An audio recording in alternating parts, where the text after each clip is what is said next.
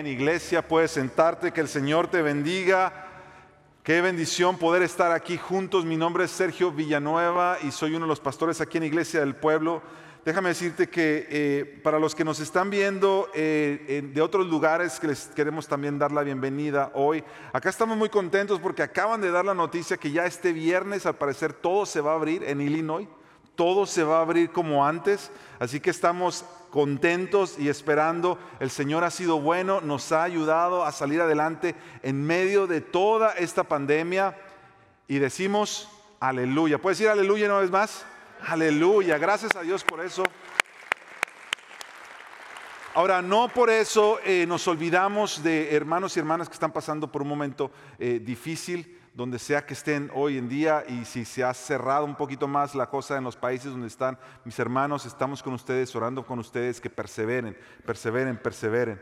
Aquí en la iglesia, desde que empezó la pandemia, hubo uno de los eh, ministerios que no pararon de servir a la congregación y a la comunidad. Es uno de nuestros ministerios que semana tras semana junta más de 90 personas adultas que vienen a recibir de parte de la comunidad apoyo en diferentes áreas de, pruebas o de, o de situaciones difíciles que ellos están pasando, ya sean familiares, ya sea en sus vidas.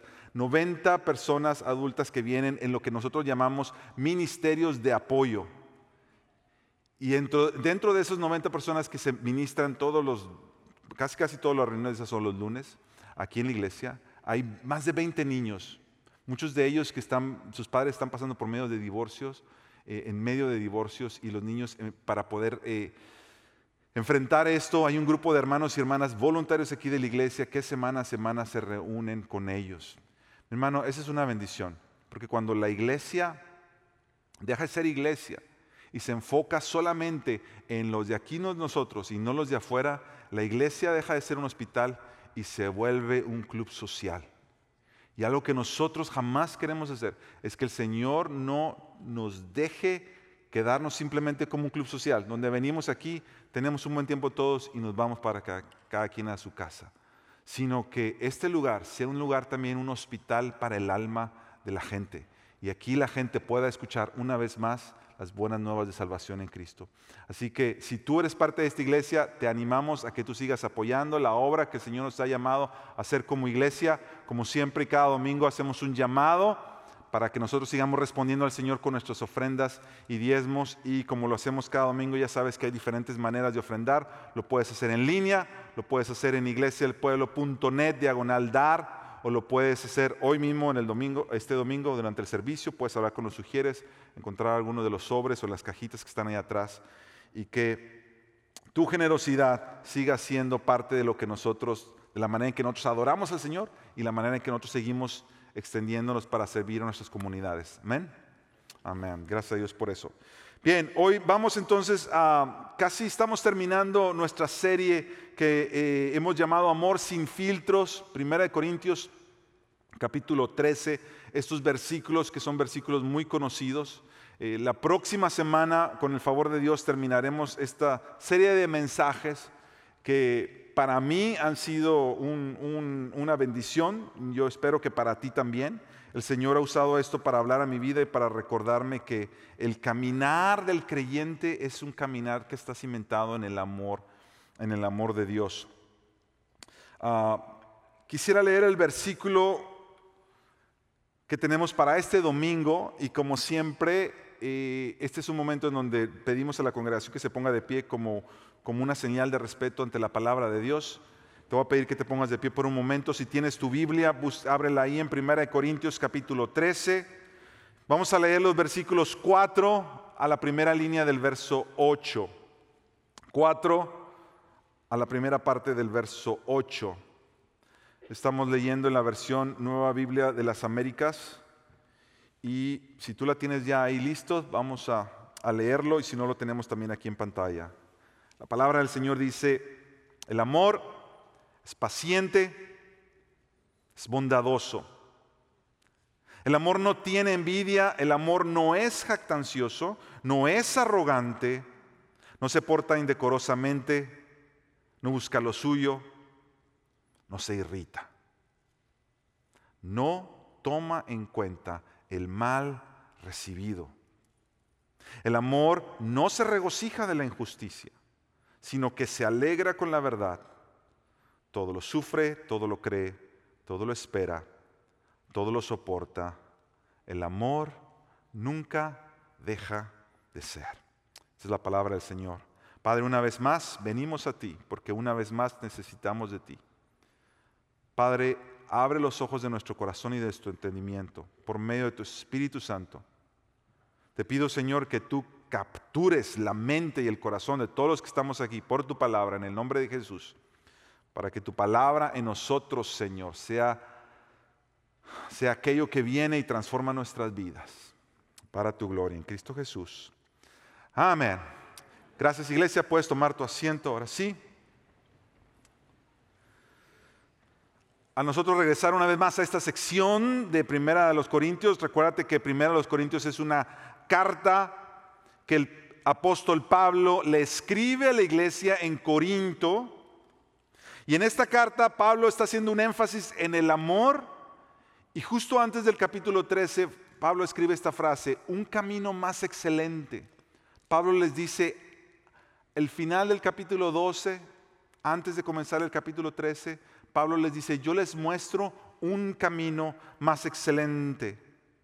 Porque recordemos que esta carta, en esta carta Pablo está respondiendo a inquietudes que la iglesia tiene, a preguntas, dudas acerca de cómo ellos están llevando entre ellos mismos, algunos asuntos que tienen que tratar. Y Pablo, al ser un apóstol del Señor, la iglesia de Corintio le, le externa todo lo que ellos están pasando y viviendo. Y entonces Pablo responde y escribe esta carta respondiéndoles a todas sus preguntas y a todas sus inquietudes. Cuando, cuando lees estos, esta porción que acabamos de leer, con esto en mente, que Pablo está respondiendo a todo lo que le están preguntando, cuando tú lees esta parte así, con este contexto en mente, te das cuenta que esta porción de la Biblia es más que un, fragmento romántico de la Biblia que a veces leemos en las bodas, que, naturalmente lo hacemos y debemos seguir haciendo pero que se aplica mucho más allá que simplemente el contexto del matrimonio. Cuando Pablo está hablando del amor, él está ah, enseñándonos este camino más excelente en la manera de vivir los unos con nosotros. Nos está enseñando este camino más excelente en la manera de nosotros hacer iglesia. Nos está enseñando este camino más excelente para resolver conflictos para saber cómo lidiar donde ha habido ofensas entre hermanos. Y se va a ser nuestro mensaje de hoy. La parte donde dice el amor no se irrita y no toma en cuenta el mal recibido, tiene que ver completamente con una situación que Pablo está queriendo corregir en medio de la iglesia. Como lo hemos estado haciendo cada domingo, como Pastor Aníbal ha estado predicando, o las ocasiones que me ha tocado predicar a mí sobre este, sobre este pasaje, cada una de las frases de 1 Corintios 13, Pablo las está conectando a algo más que ya les dijo antes. Y en el caso de, de esta frase, el amor no se irrita, no toma en cuenta el mal recibido, lo que Pablo quiere corregir es algo que está sucediendo y lo podemos ver en 1 Corintios capítulo 6. Mire, esta es la situación en la que está viviendo la iglesia de los Corintios. Lo tenemos ahí en pantalla. O si, si estás buscando tu Biblia, abre tu, eh, Biblia ahí en 1 Corintios capítulo 6. Vamos a leer varios versículos de ahí. Versículo 1 dice, ¿se atreve algunos de ustedes cuando tiene algo contra su prójimo a ir a juicio ante los incrédulos y no ante los santos? Mira lo que está pasando ahí antes de ir al próximo versículo, que me dejen eso en pantalla, por favor. ¿Se atreve alguno de ustedes cuando tiene algo contra su prójimo a ir a juicio ante los incrédulos y no ante los santos? Lo que está sucediendo aquí, Pablo está refiriéndose a ofensas que está habiendo entre creyentes. Y estos mismos creyentes están poniéndose demandas los unos a los otros, de tal manera que están llegando a juicio. Mira lo que dice el versículo 2. ¿O no saben que los santos han de juzgar al mundo? Y si el mundo es juzgado por ustedes, ¿no son competentes para juzgar los casos más sencillos? Mira, déjame hacer una pausa ahí y hablar un poquito de juzgar, porque juzgar es, es una, el, el no juzgues para que no seas juzgado, es uno de los versículos que esta sociedad en la que vivimos y esta cultura más citan. Mira, cualquier persona, sea cristiana o no sea cristiana, siempre te va a decir, la Biblia dice no juzgues para que no seas juzgado. Y nosotros no estamos dispuestos, no estamos supuestos a juzgar a nadie, porque solamente Dios puede juzgar. Y nosotros diríamos, sí, pero no. Sí, pero no, porque es cierto, Dios es el juez. Pero en la Biblia nosotros entendemos, y este es uno de esos versículos, donde Dios le dice a la iglesia que Dios ha llamado a la iglesia, primero, no a juzgar ahora al mundo, porque dice, los, los, santos han de juzgar al mundo. Va a haber un tiempo cuando Cristo Jesús regrese en gloria, que Él y los suyos van a juzgar sobre el mundo. Pero ese tiempo no es hoy. Lo que el Señor nos llama a hacer en la Escritura es a juzgarnos los unos a los otros con justo juicio, como dice la palabra. ¿Qué es juzgar? Juzgar básicamente es hacer una evaluación de las acciones de alguien a la luz de la verdad de Dios. Lo que la Biblia no me da permiso a hacer es a juzgar las motivaciones. El por qué tú hiciste lo que tú hiciste si yo te digo, tú hiciste esa acción porque tú estabas buscando reconocimiento, eso yo no lo sé. Yo no sé cuáles son las motivaciones de tu corazón con las cuales tú haces lo que haces. Yo no puedo juzgarlas. Dios me llama a no juzgar las intenciones de tu corazón porque yo no las sé. Ninguno de nosotros las sabemos. Pero lo que sí nos llama a juzgar es las acciones, nuestro comportamiento lo que nosotros estamos haciendo. Es como si un día yo entro a una cafetería o un restaurante y encontrar a algún hermano de la iglesia sentado con una mujer que yo sé no es su esposa. Como yo no puedo juzgar sus motivaciones, yo puedo decir, bueno, quizá a lo mejor es, puede ser su hermana o puede ser algún familiar y vinieron a tomarse un café. No voy a pensar nada más que eso. ¿Qué pasaría si entonces de pronto veo que el hermano se empieza a poner muy romántico con la señora?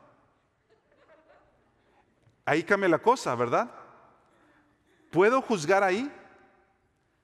Yo no estoy juzgando, exacto, yo no estoy juzgando una motivación, yo estoy juzgando una acción.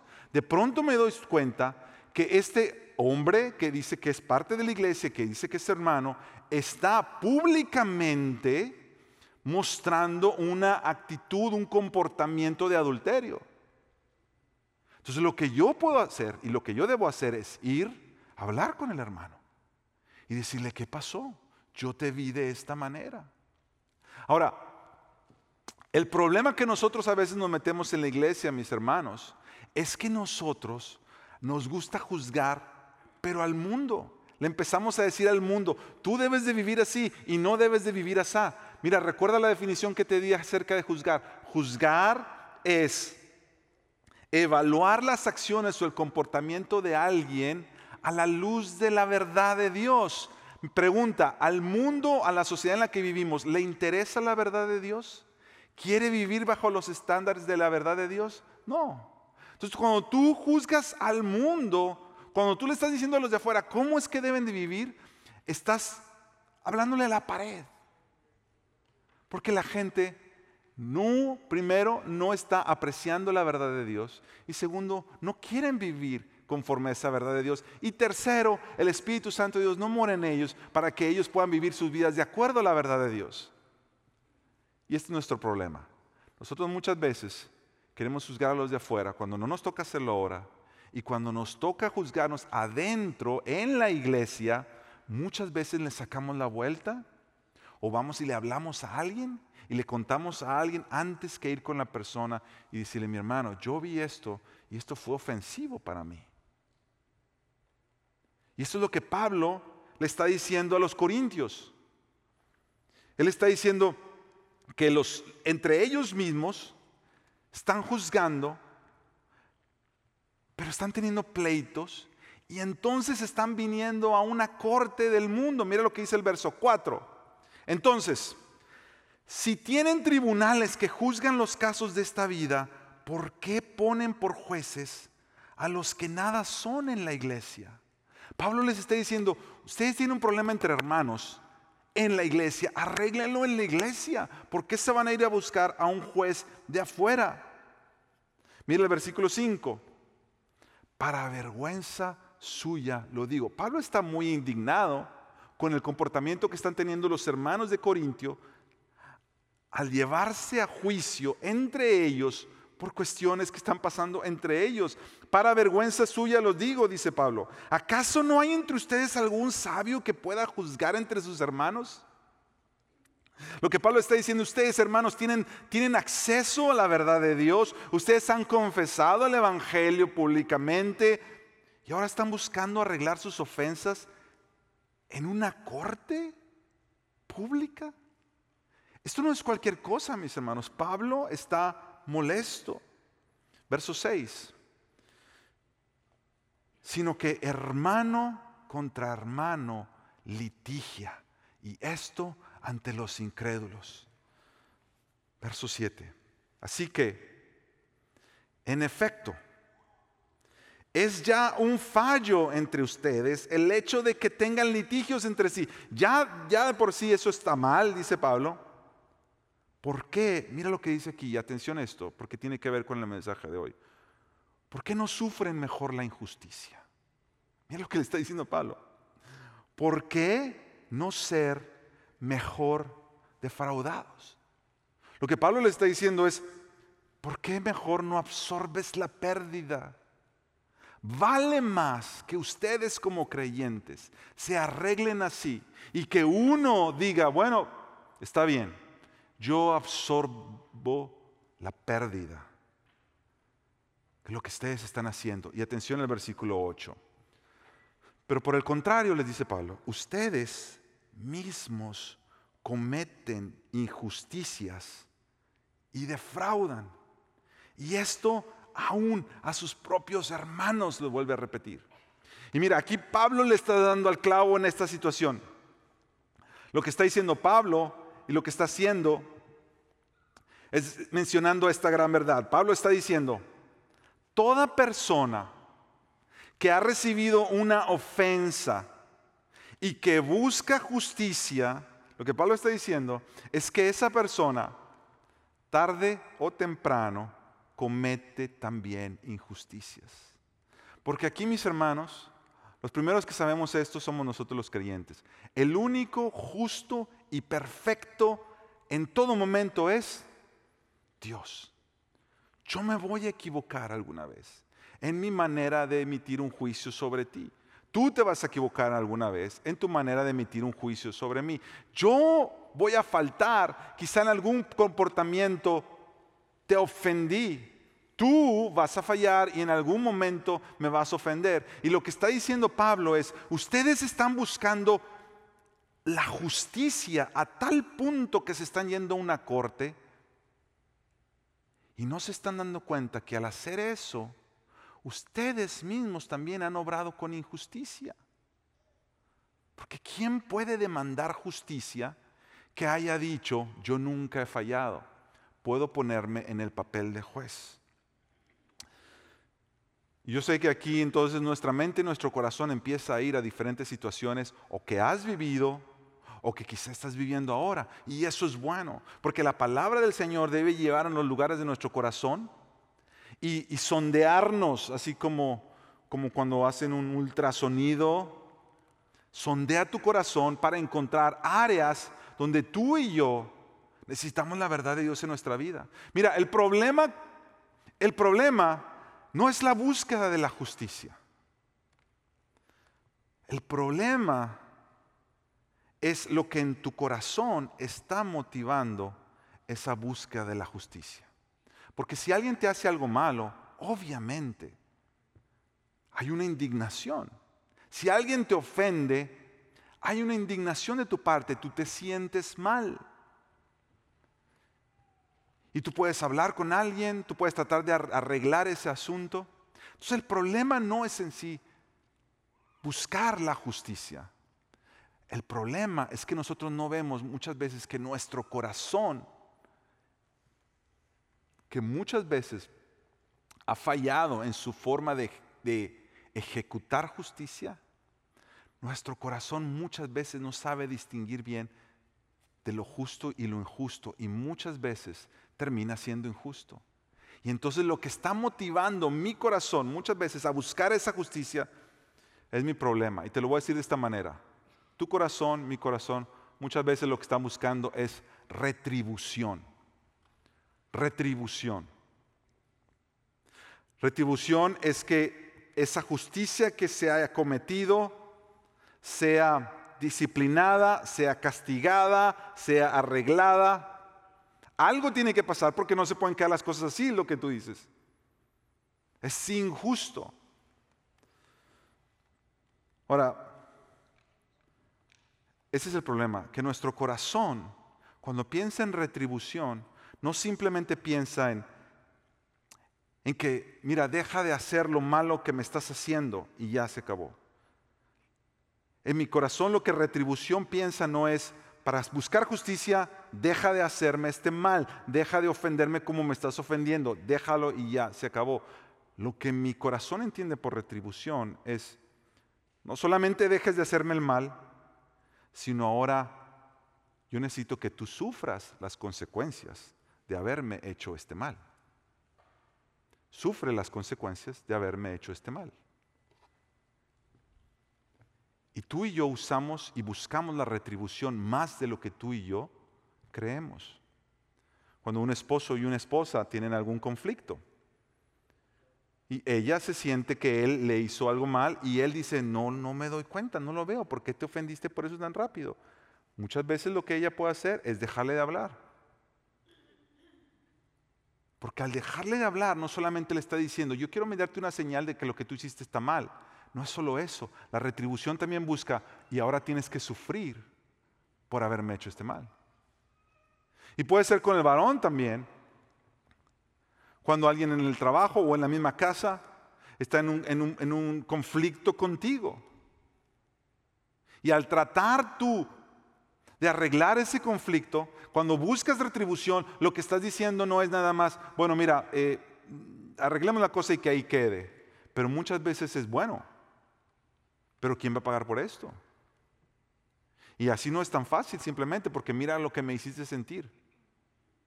Y uno muchas veces busca la manera que la otra persona sufra por lo que nos ha hecho sentir. Mis hermanos, tratar de arreglar las cosas así, como está enseñándole Pablo a Corintios, nunca va a llevarnos a nada bueno. Porque otra manera de hablar de retribución es hablar con venganza. Venganza es otra forma de retribución. Venganza es yo espero que ahora caiga sobre ti el mal que tú me hiciste o que tú buscaste sobre mí. Mira, quiero que te grabes esta verdad, por favor. El problema no es que tu corazón desea justicia, no, eso es dado por Dios. Tu búsqueda de justicia es dada por Dios. El problema, perdón, el problema es que tu corazón desea venganza. Ese sí es un problema. Ese sí es un problema. Porque entonces estás sacando a luz que en tu corazón tú estás esperando que aquella persona que te ha hecho un mal tiene que sufrir por su mal. El sentimiento de indignación viene por el sentido de justicia que Dios ha puesto en nuestro corazón. Esto no es lo que se está refiriendo el versículo cuando dice el amor no se irrita.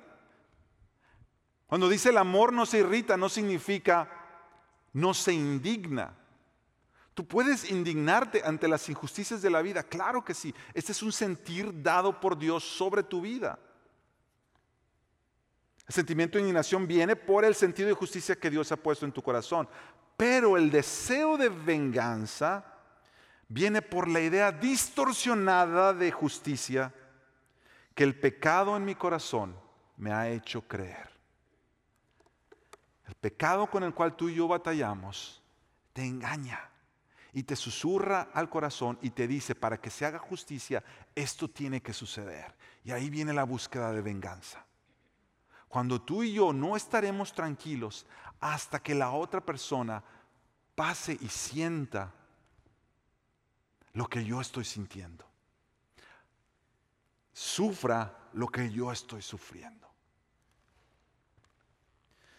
Esto, mis hermanos, es lo que Pablo quiere corregir.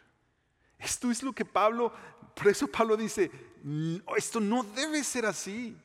No puedo creer que ustedes están arreglando pudiendo arreglar sus conflictos entre ustedes, tienen que ir a buscar a alguien que ni siquiera tiene el Espíritu de Dios, que ha sido puesto como juez en esta tierra. Y claro, Dios honra a esas autoridades, pero estamos hablando de hermanos.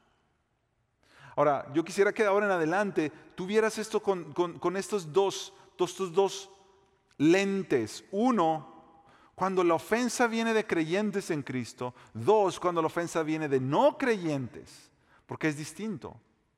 Aunque al final tu corazón siempre debe responder de la misma manera y es lo que vamos a ver.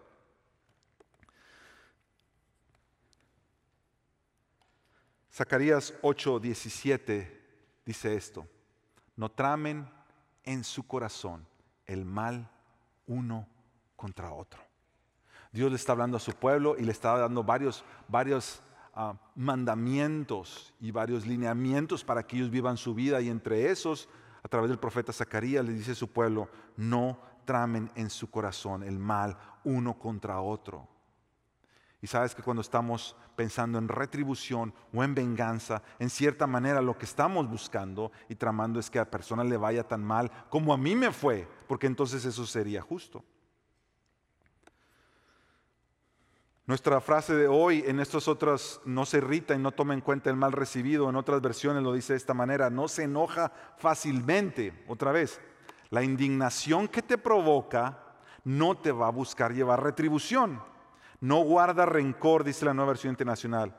La nueva traducción viviente dice, no se irrita ni lleva un registro de las ofensas recibidas. Ahora, estas dos frases van de la mano porque lo próximo que el corazón ofendido busca hacer después de procurar la retribución es que comience a hacer un conteo de todas las ofensas recibidas. Piénsalo. Cuando alguien te ha ofendido, y tú en tu entendimiento, tú piensas, la persona ni siquiera se ha arrepentido ni quiere arreglar esto conmigo y esto no está bien, esto no es justo. ¿Por qué, ¿Por qué está tan campante como si nada hubiera pasado? No se da cuenta todo lo que me ha hecho, todo lo que le ha hecho a mis hijos, todo lo que le ha hecho a mi familia, lo que le ha hecho a nuestros alumnos en la escuela, lo que sea en el entorno en el que tú estás. Y cuando una persona ha hecho un mal y ha ofendido, La respuesta y la reacción natural del corazón no es solamente decir, bueno, ahora hay que buscar retribución, sino ahora es empezar a contar y hacer un conteo de las ofensas recibidas. Tú comienzas a hacer un inventario de todas las veces que te han ofendido. Porque esto es lo que pasa, mira, como a final de cuentas, tú y yo nos cae el 20 y nos damos cuenta que a final de cuentas yo no tengo el poder de traer retribución a tu vida. A fin de cuentas, yo no puedo hacer eso. Por eso el juez es solo Dios. Porque hay un momento en el que tú te das cuenta, está fuera de tus manos el traerle retribución a esa persona con la que te sientes tan mal. Está fuera de tus manos hacerle pagar por todas sus faltas.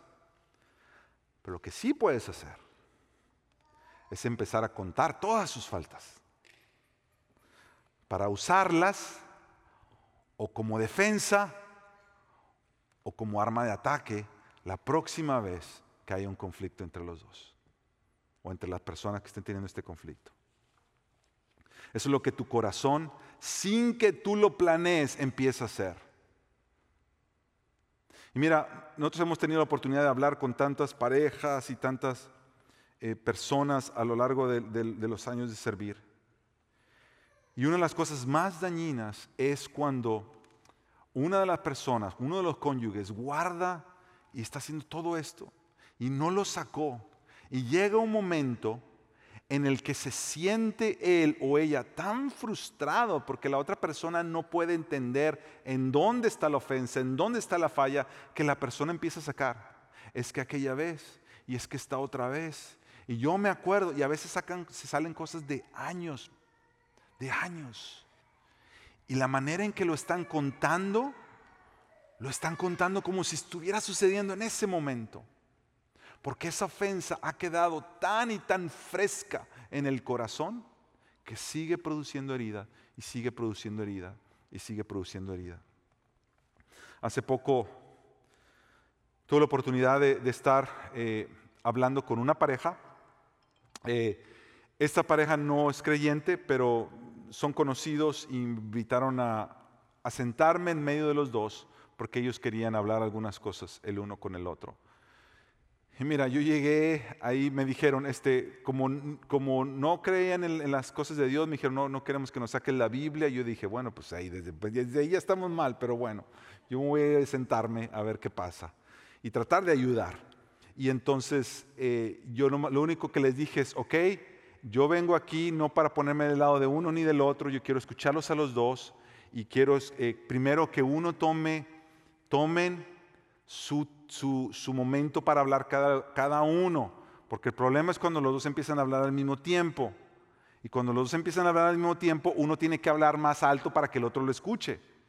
Y como el otro no se quiere quedar atrás, entonces tiene que hablar más alto que la otra persona. Y entre más alto y más alto empiezan a hablar, al rato empiezan a gritar.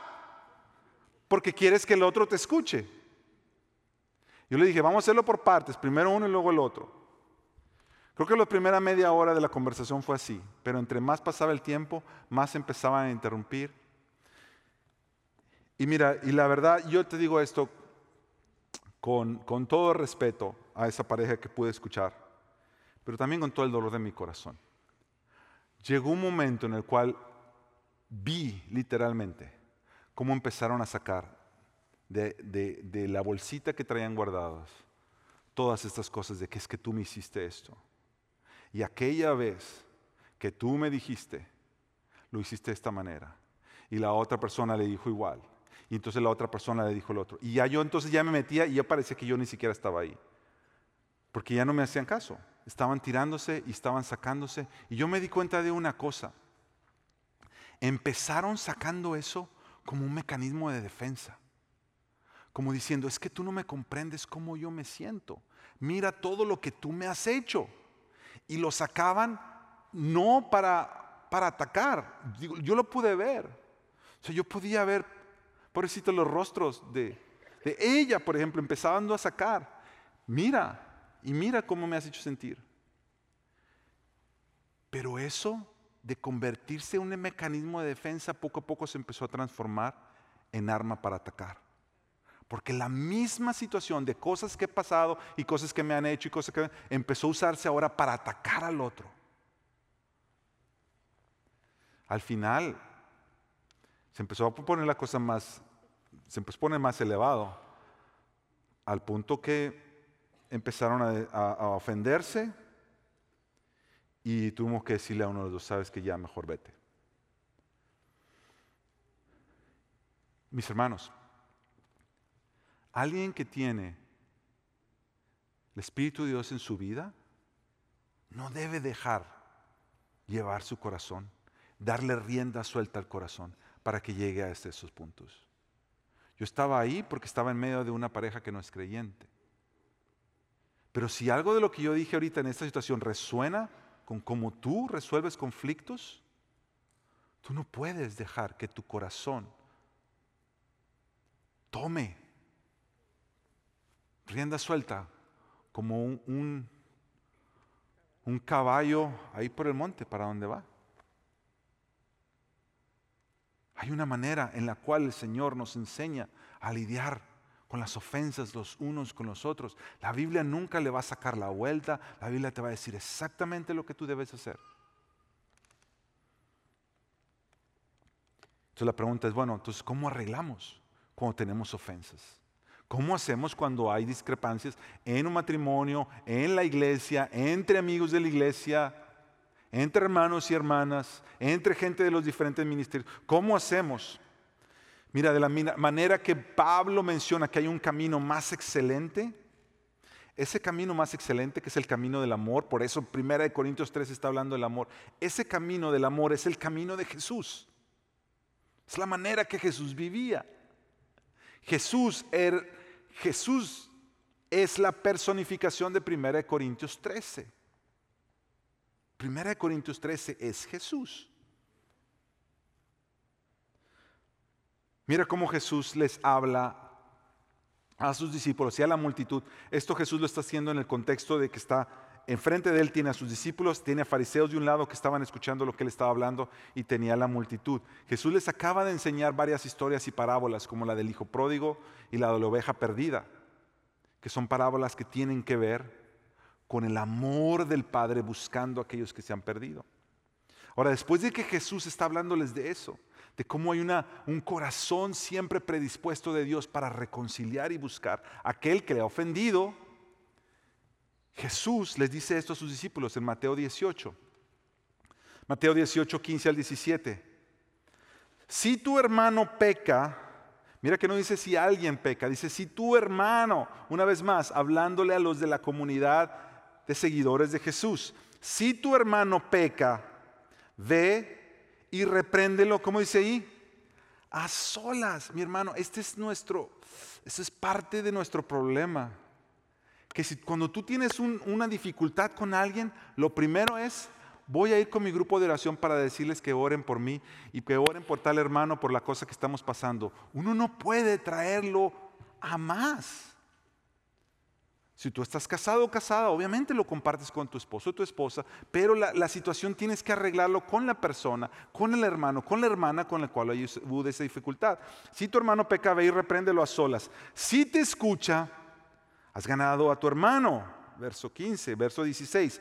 Pero si no te escucha, ahora sí, lleva contigo a uno o a dos más para que toda palabra sea confirmada por boca de dos o tres testigos. Se entiende que ahora es uno o dos hermanos de la congregación que aman a esta persona, que quizá no está, no está queriendo reconocer su ofensa, sigue habiendo pugna, sigue habiendo conflicto, y entonces ve y trae a otros.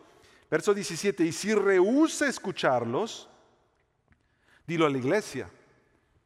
Ahora sí ya los líderes de la iglesia están envueltos, ahora sí ya esta persona no está, no está reconociendo la falta no está buscando reconciliación. Y si también rehúsa escuchar a la iglesia, sea para ti como el gentil y el recaudador de impuestos. Lo que está diciendo ahí Jesús es, si ya no te escucha, entonces ya tienes que hasta dudar si es parte de la familia de Dios. Es lo que está diciendo. esas personas, el gentil, el recaudador de impuestos, siempre eran como la gente que no tenía integridad, no eran parte de la familia. Esa es la manera que Jesús nos enseña. Tú hablas con aquella persona que te ha ofendido. Sea tu esposo o tu esposa, sea tu hijo o tu hija, sea tu hermano o tu hermana, tu pastor, no importa, nadie sale de este círculo, nadie está exento.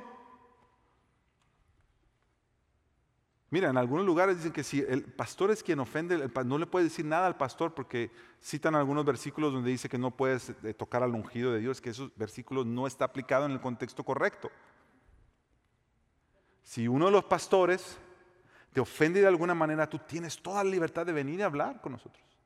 Decir, mira mi hermano, esta vez que tú hiciste esto, yo me sentí así. No entiendo por qué.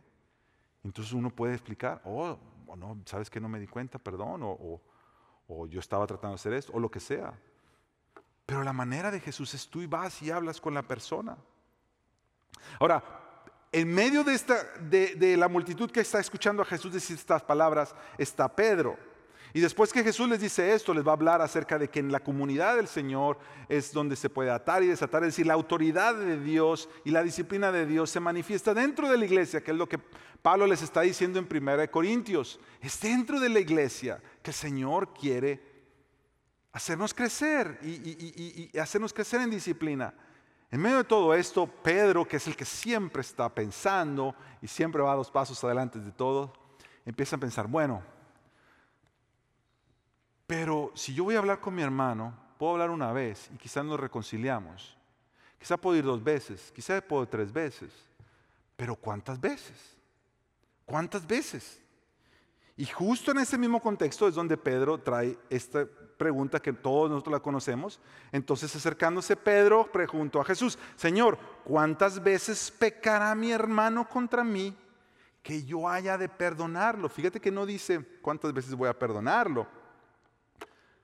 ¿Cuántas veces me, va a seguir así? Porque ahí está fuera de las manos de Pedro. Pedro dice, yo estoy dispuesto a perdonar una vez. Dispuesto a perdonar dos veces. Pero ¿cuántas veces tiene que pecar él contra mí para que yo ya diga, sabes que ya hasta aquí, ya no más? Estaba leyendo algunos de los comentaristas bíblicos y decían que en aquellos tiempos había una enseñanza de parte de los rabinos que les decían a la gente, tú puedes perdonar a una persona hasta tres veces. Ya para la cuarta, déjalo. Entonces me imagino que de ahí es donde Pedro, que siempre es el que se la sabe de todas, todas, se le ocurre un número más que cuatro y se quiere ser el espiritual delante de todos. Y dice, bueno, ¿cuántas veces pecará mi hermano contra ti que yo de perdonarlo? ¿Hasta siete? Y yo creo que Pedro está diciendo, ya estoy siendo demasiado generoso. Y Jesús le contesta y todos sabemos la respuesta. Pedro, no te digo hasta siete veces, sino hasta setenta veces siete. Y Jesús lo que está haciendo con esa respuesta es decirle, tu corazón siempre debe estar dispuesto a perdonar a aquella persona que te haya ofendido. Siempre. Ahora, aquí es donde hay que hacer una aclaración y decir que perdonar bueno, dentro de la familia de Dios, perdonar siempre debe llevar a reconciliación. Siempre, porque somos parte de la familia de Dios, conocemos el Evangelio. Cuando es una ofensa de alguien que no es parte de la familia de Dios y que no conoce del Señor, perdonar no necesariamente va a llevar a reconciliación, porque puede ser que sea una persona que está abusando y está ya dañando tu integridad, tu salud física, tu salud emocional, y si es una persona que no es parte de los creyentes y que está ya está en peligro tu integridad como persona, nosotros aquí en la iglesia siempre, mira, tú perdona en tu corazón, pero no tienes que buscar reconciliación porque la persona no tiene el Espíritu de Cristo para buscar reconciliación. Entonces tú corta y mira, es por eso que eh, aún en la iglesia misma hemos ayudado a familias que han salido de situaciones de violencia doméstica y le hemos dicho, no, ya se acabó eso. Y la persona no se quiso convertir, la persona, el, perpetuador que estaba cometiendo este acto de violencia no se quiso convertir, se va para allá y el Señor siempre protege y restaura. Ese es en el caso de hablar con alguien que está fuera de la iglesia. Cuando es gente de la iglesia, siempre el perdón lleva reconciliación. Porque nosotros somos un pueblo de reconciliación, que hemos venido al Señor por reconciliación. Aquí es donde nuestro corazón empieza como nuestro corazón ofendido, nuestro corazón empieza a decir, sí, pero mira, pero eh, ¿cómo vamos a hacer eso? Es que tú no sabes lo que me hizo, es que tú no sabes lo que se siente. Yo te diría, yo te pasaría este versículo, Deuteronomio 23, 32, 35. Mía es la venganza y la retribución dice el Señor. A su tiempo el pie de ellos resbalará porque el día de su calamidad está cerca, ya se apresura lo que les está preparado. Si alguien te está haciendo un mal, tu trabajo no es buscarle retribución y venganza, eso es del Señor. El llamado para el cristiano es a perdonar, perdonar. Un amigo nuestro, amado, eh, acaba de escribir un pequeño librito sobre el perdón. Y, él pone la definición del perdón de esta manera. El perdón es una decisión por parte de la persona ofendida de ofrecer gracia al ofensor arrepentido, hablando dentro del contexto de la familia de Dios, el ofensor debe estar arrepentido, liberándolo de su responsabilidad moral para entonces buscar la reconciliación. La voy a leer una vez más. El perdón es una decisión por parte de la persona ofendida de ofrecer gracia al ofensor arrepentido, liberándolo de su responsabilidad moral, buscando la reconciliación. Cuando tú buscas retribución, alguien tiene que pagar. Cuando tú extiendes perdón, alguien termina pagando, pero no es la otra persona, eres tú. Porque tú sueltas, sueltas la ofensa que te ha hecho y liberas a la persona de su responsabilidad moral. Y no solo liberas a la persona, pero tu corazón queda libre. Queda libre de, ataduras, de amarguras, de resentimientos. Mira, hace algunos años, eh, años atrás, antes de nosotros estar en esta iglesia, pasamos por una situación, mi esposa y yo, mi familia, donde estábamos en medio del contexto de la iglesia y hubo, hubo eh, dificultades y ofensas y, fue un tiempo muy doloroso para nosotros. Eh, era la primera vez que yo experimentaba algo así, donde dentro de la iglesia había tanto conflicto. Y yo me acuerdo que en especial había tres, personas, tres varones con los cuales yo estaba teniendo este conflicto. Eran, ellas, eran ellos, estas tres personas eh, eh, hablando en contra de, de mí y yo resintiendo esto y yo tratando en mi entendimiento de hacer lo que el Señor me llamaba a hacer. Y, era un tiempo como que yo me sentía como soñando, porque como que trataba de, de hacer sentido lo que estaba pasando. Y yo me acuerdo una noche que mi esposa y yo nos pusimos a orar, al punto que yo no sabía ni cómo orar, porque me sentía tan lastimado. Yo me acuerdo que al estar orando, estábamos ahí y me acuerdo que estábamos llorando en medio de esta situación. Y yo recuerdo haber recibido una impresión en mi corazón como si el Señor estuviera trayendo este sentir. Bendícelos, bendícelos. Tu oración.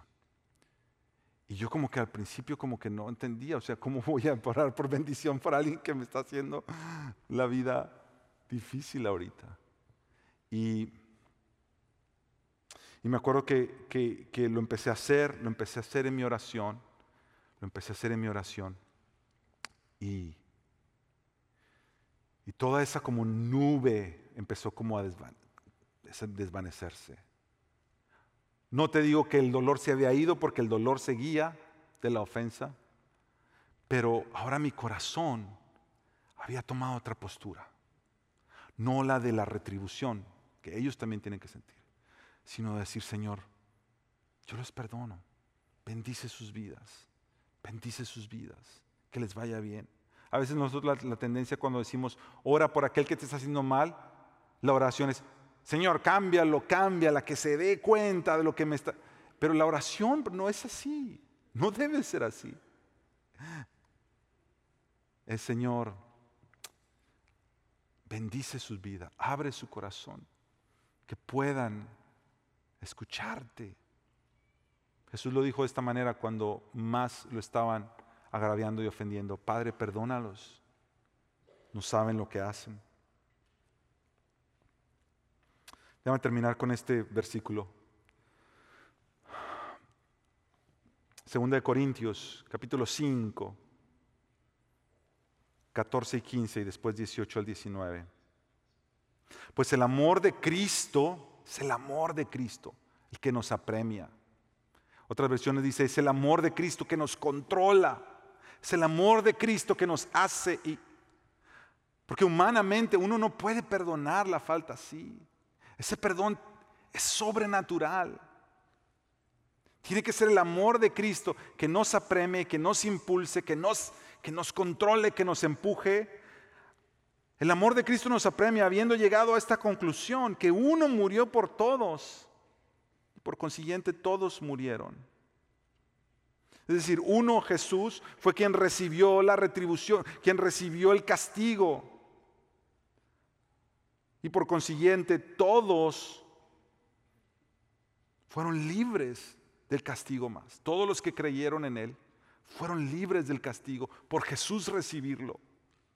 Y por todos murió para que los que viven, para esos que Jesús iba a salvar, por ellos murió, para que los que viven ya no vivan para sí, sino para aquel que murió y resucitó por ellos. Porque si la ofensa más grande de este mundo no es la que me han hecho a mí, sino la que yo le hice a Dios, yo fui el ofensor ante Dios. Y Dios no buscó retribuirme, no buscó traerme una venganza, castigo sobre mí, pero que agarró al, justo, al perfecto, y sobre él fue caída la disciplina, el castigo. Si ahora yo lo entiendo y ahora vivo, yo no voy a vivir para mí mismo pensando si me han hecho o no me han hecho, y voy a vivir para aquel que murió y se entregó por mí. Verso 18 dice, y todo esto procede de Dios, quien nos reconcilió con Él mismo por medio de Cristo y nos dio el ministerio de la reconciliación sobre cada creyente. El poder de Dios en Él y en ella para decir, yo te perdono. Reconcíliate con Dios. Reconcíliate con Dios. Es decir, que Dios estaba en Cristo reconciliando al mundo con Él, verso 19. Reconciliando al mundo con Él mismo. No tomando en cuenta a los hombres sus transgresiones no tomando en cuenta a los hombres sus transgresiones. Sabes que yo te puse esa palabra en, amarillo, no tomando en cuenta, porque esa palabra en el original es exactamente la misma palabra que Pablo usa en 1 Corintios 13 cuando dice, no, el amor no toma en cuenta el mal recibido. El amor no toma en cuenta el mal recibido. Jesús no tomó en cuenta a los hombres sus transgresiones, el mal recibido. Él nos perdonó. Déjame terminar leyéndote una historia y la voy a leer. Hace años atrás salió un libro eh, del Ministerio de la Voz de los Mártires. Y ese, ese libro era escrito para jóvenes, una banda, se llama DC Talk, sacó un libro que se llamaba Jesus Freaks, Locos por Jesús. Y lo escribieron con este, este ministerio de, de, voz de los mártires porque voz de los mártires les trajo muchas historias del pueblo de Dios a lo largo del mundo y a lo largo de la historia. Gente oprimida, perseguida. Mira, si a ti y a mí nos han hecho ofensas que son válidas y que nos sentimos mal, en cualquier contexto que estemos, dentro de la iglesia o fuera de la iglesia, aún no se compara al nivel de ofensa y sufrimiento que han recibido hermanos y hermanas viviendo en lugares que han sido perseguidos por su fe. Eso es otro nivel. Esta historia es la historia de un hombre que se llamaba John Stanescu. En Rumania, en los años 60, era un, era un pastor, era un ministro. Les leo la historia para terminar. Dice, el coronel ruso entró en la celda portando un bastón utilizado para golpear a los prisioneros como el director de ese campo de trabajo de esclavos, le habían informado que alguien se había atrevido a predicar el Evangelio. ¿Quién es el culpable? preguntó. Cuando nadie le respondió, dijo, bueno, entonces todos serán azotados. Y comenzó en un extremo de la celda a azotar a todos los que estaban presos. Pronto el aire de la prisión se llenó de gritos y de angustia. Cuando llegó a Estunescu, le dijo, ¿no estás listo para el azote? Quítate la ropa para empezar a golpearte. Mientras se levantaba este, este siervo, John Stenescu, miró al hombre y le dijo, hay un Dios en el cielo y Él es quien te juzgará. En medio de todo esto y de esa respuesta, todos se dieron cuenta que el destino de John Stenescu quedaría sellado. Todos sabían seguramente lo van a golpear hasta la muerte. Hubo un silencio repentino. En ese momento entró un guardia diciendo, coronel Albón, lo llaman urgentemente a la oficina. Algunos generales de alto rango habían venido del ministerio. El coronel se fue y le dijo a Stunescu, nos volveremos a ver pronto. Sin embargo, las cosas no salieron como él había planeado. Los comunistas se odiaban y a menudo se encarcelaban unos a otros sin motivo. Y los generales que habían venido ese día habían venido para arrestar al coronel Alborón. Una hora después, el coronel estaba de regreso, pero ahora dentro de la celda como prisionero. Muchos reclusos que habían sido golpeados por él se abalanzaron contra él para golpearlo y lincharlo, pero Stenescu saltó en su defensa, protegiendo a su enemigo con su propio cuerpo. Stanescu recibió muchos golpes mientras protegía al torturador de los presos azotados. Stanescu mostró ser un verdadero sacerdote de Dios. Un prisionero cristiano le preguntó más tarde, ¿de dónde sacaste el poder para hacer esto? Él respondió, amo a Jesús con todo mi corazón. Siempre lo tengo ante mis ojos.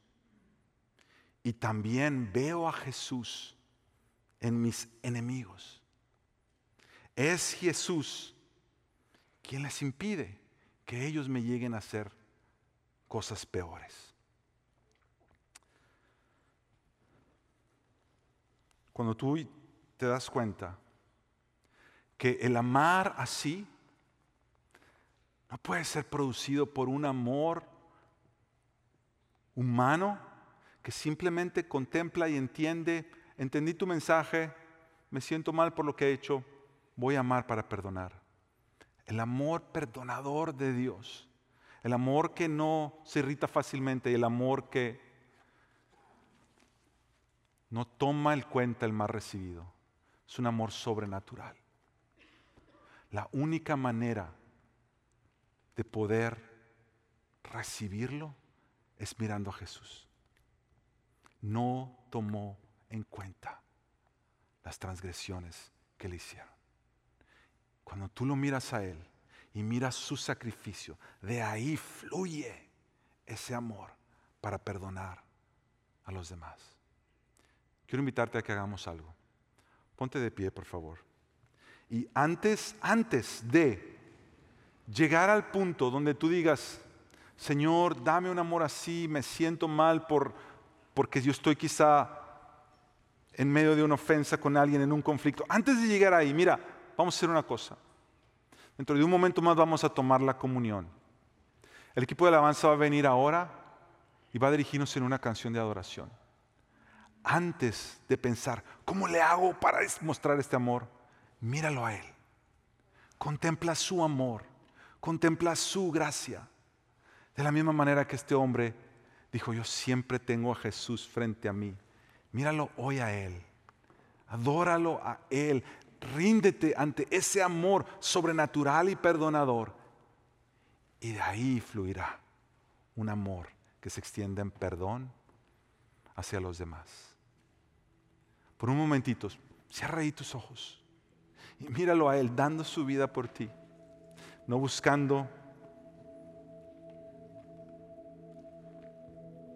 pagarte con mal, sino absorbiendo el mal, el castigo sobre Él. Ese es Jesús. Ese es nuestro Señor. Ese es nuestro Dios.